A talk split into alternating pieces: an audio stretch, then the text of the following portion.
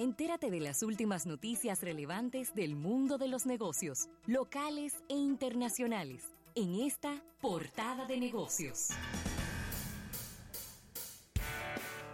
Bien, dando las gracias a nuestros amigos de Banco Activo. Dinos qué necesitas. Estamos para escucharte en Banco Activo. Mira, Rafael y, y este mosquito que dejaron entrar a la cabina. El- una, la marca y la cadena de tiendas Abercrombie and Fitch, ¿Cómo?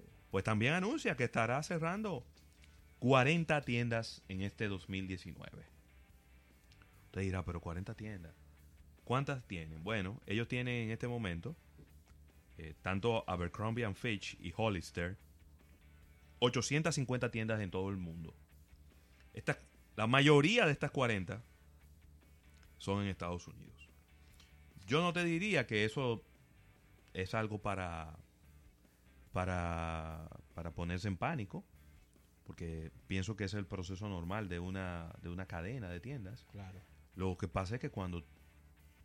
Y yo no sé si, si, si estaré yo ya elucubrando y, y- y ya estoy medio paranoico. ¿Cómo? ¿Por qué? Pero cuando... Fíjate que cuando una cadena anuncia que va a cerrar tiendas, como que, como que se convierte en una seguidilla sí. y como que todo el mundo empieza a anunciar que va a cerrar. Sí. Como déjame aprovechar.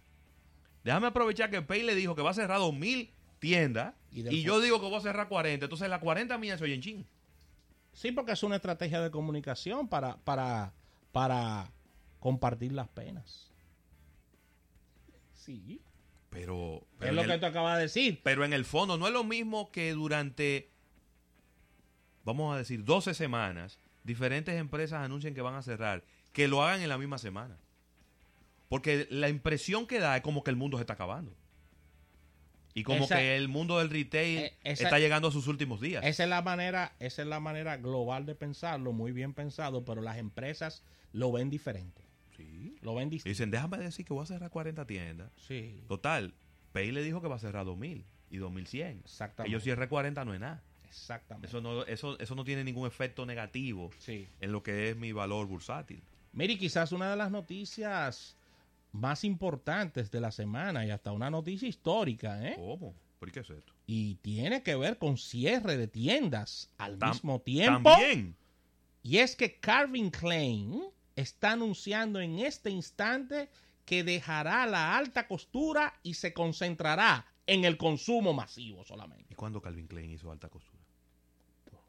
Pero ¿cómo que cuándo? Calvin Klein. Claro, viejo. No, Calvin Klein lo que hace son pantaloncillos y, cam- y, y- y- No, pero ellos tienen y una chol y camisa. ellos tienen una línea de alta costura. de alta costura, Sí, Calvin Klein. claro me declaro, sí. me declaro completamente Claro. ignorante de ese tema. Sí, claro, inclusive, inclusive ellos tienen su tienda hegemónica en, en Quinta Avenida, que la van a cerrar, ¿eh?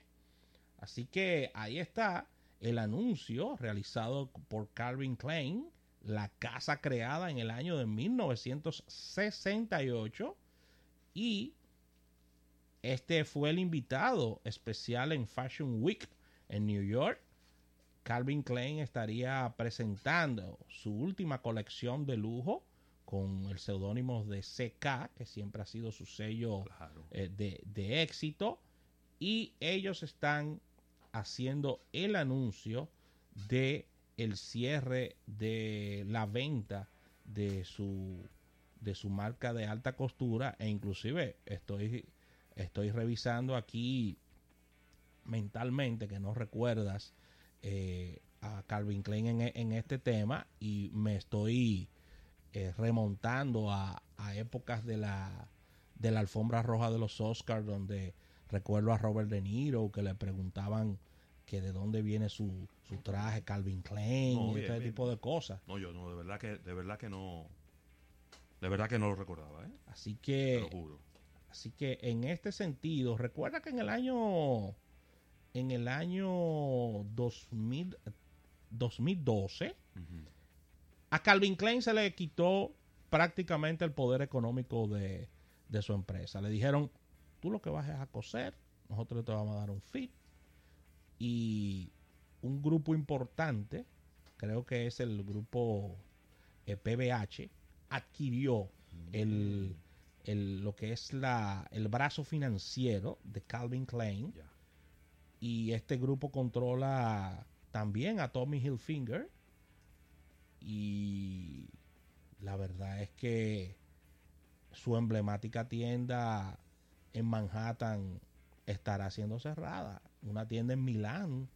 Estamos hablando de, de- En Nueva York solamente se van a perder 100 puestos de trabajo con relación a este tema.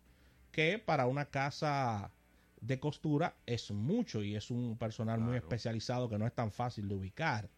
Entonces, creo que es una noticia trascendental esta, el abandono de, de la alta costura por parte de Calvin Klein.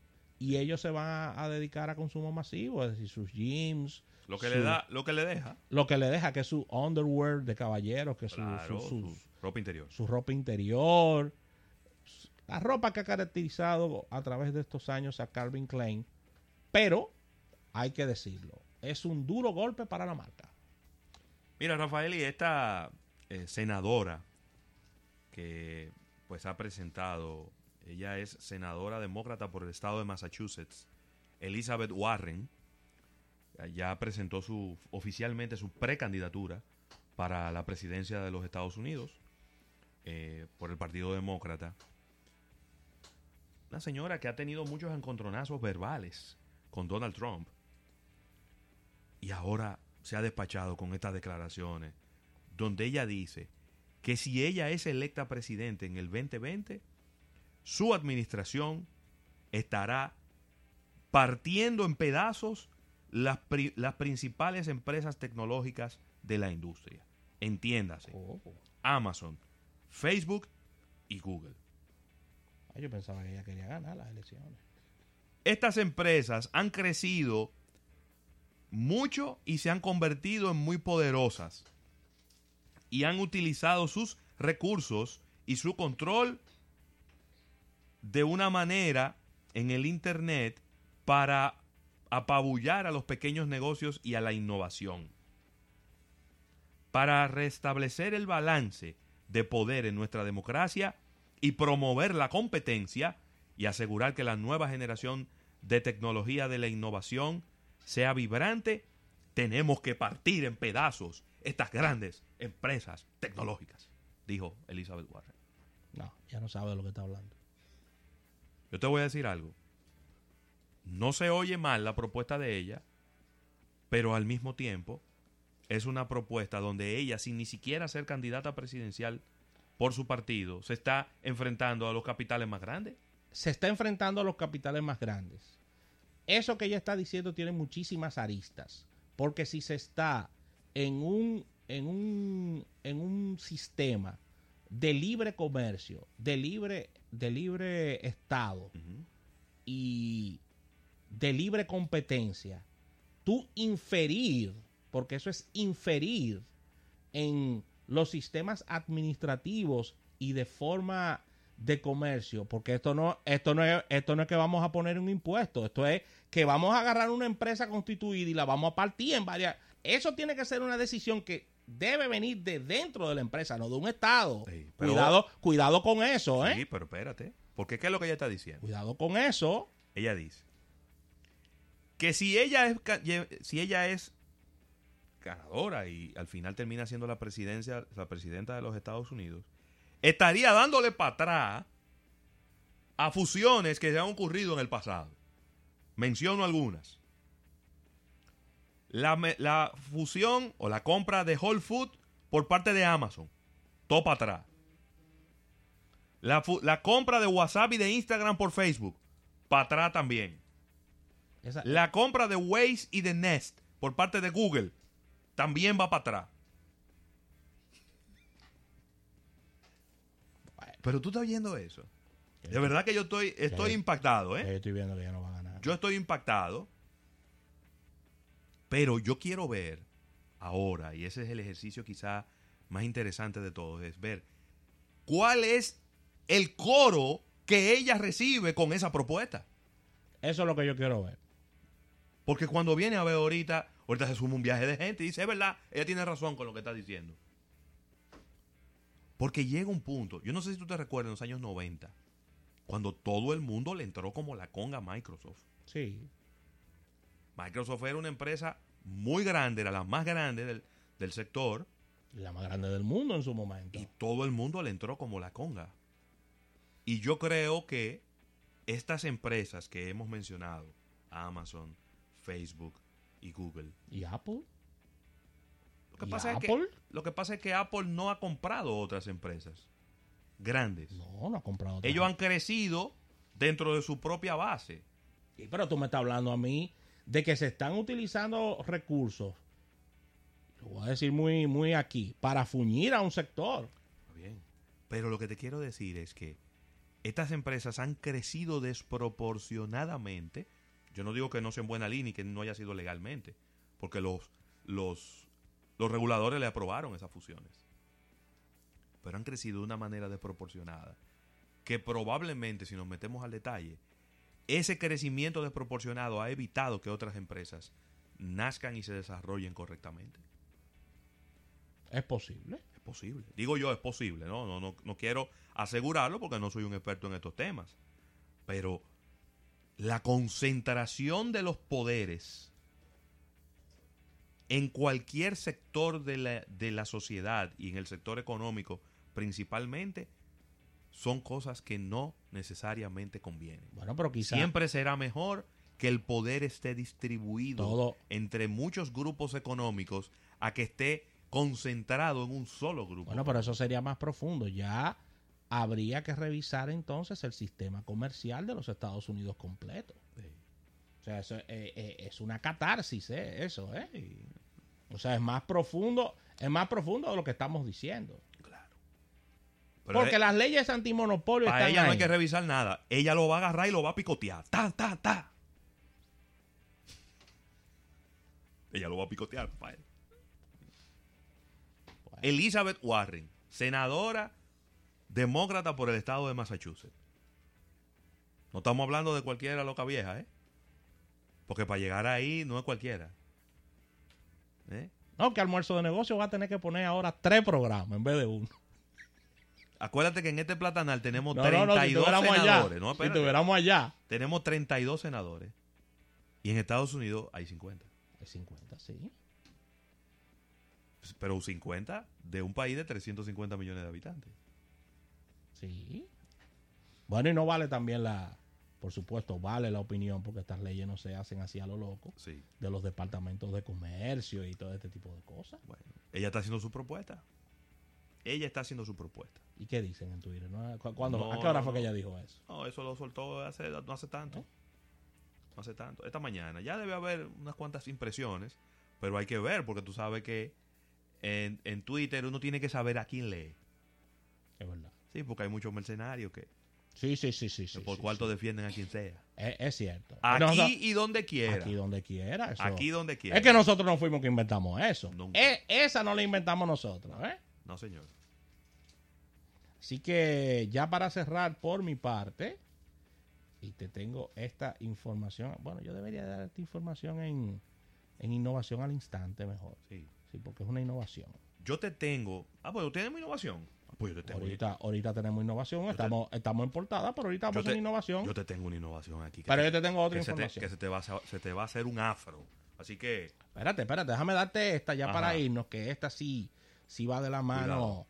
Y es los países donde cuesta más tener internet móvil del mundo. ¿Cómo? Que tengo este ranking aquí. Internet en el móvil. Exactamente. Ok.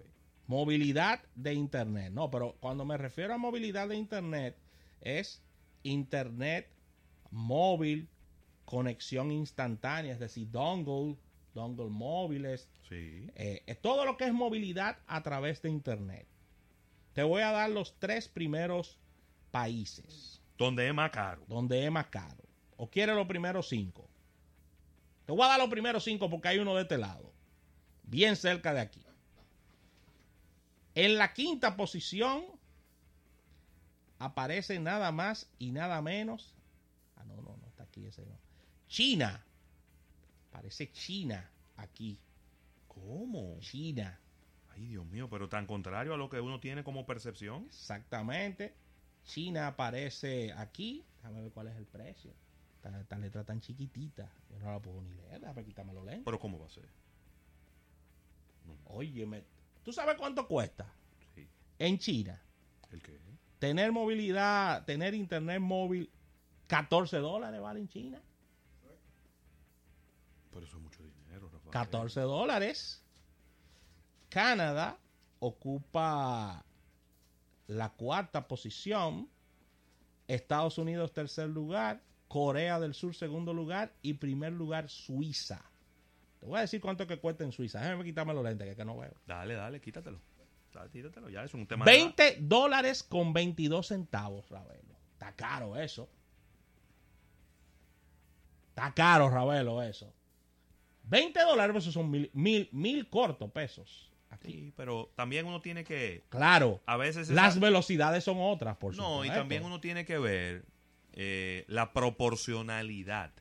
Porque no es lo mismo para una persona que gana mil dólares pagar 20 Eh, que por para alguien que gana 200 Por supuesto. dólares pagar 20. Por supuesto. Eh, si en un país donde hay un ingreso per cápita mucho mayor, Es cierto. no eh, eh, la lógica dice que tiene que los productos tienen que ser más costosos por eso por ejemplo en Japón la vida es tan cara también en Suiza la vida es cara en, en- en- en ciudades de Alemania y de Francia también la vida es muy cara porque ellos ganan mucho dinero y por lo tanto tiene que ser Pero es muy posible muy que, que los suizos se lo no se lo encuentren barato. Independientemente del ingreso, Ravelo. Independientemente del ingreso. no no no pues estamos de acuerdo ellos no se lo encuentran barato. Pues tú has hablado con franceses y con, con europeos que tienen muy buenos ingresos y tú crees que ellos están conformes con los impuestos. No, se, que, se quejan de los impuestos que son muy mucho, altos. se quejan mucho hasta que A llegan- pesar de sus ingresos que son buenos. hasta que llegan aquí Claro. Cuando No, llegan- claro. cuando llegan ya aquí- cuando tú haces la comparativa de la calidad de vida y de lo que se cobra aquí, por supuesto. Pero Ravelo se quejan. Sí se Se quejan. quejan. Pero que hay países de Europa donde, donde prácticamente el 60-65% de lo que tú ganas va en impuestos. en impuestos. Y que tú no lo puedes disfrazar porque es el sueldo per se. Y ese tallazo te llega semanal o quincenal, como depende, pague, paguen allá. Así que con esta información cerramos, cerramos esta portada de negocios eh, del día de hoy. Y de verdad que súper interesante todos estos temas. Vamos a agradecer a nuestros amigos de Banco Activo por el auspicio de esta sección. Vamos a un break, al retorno venimos con más contenido.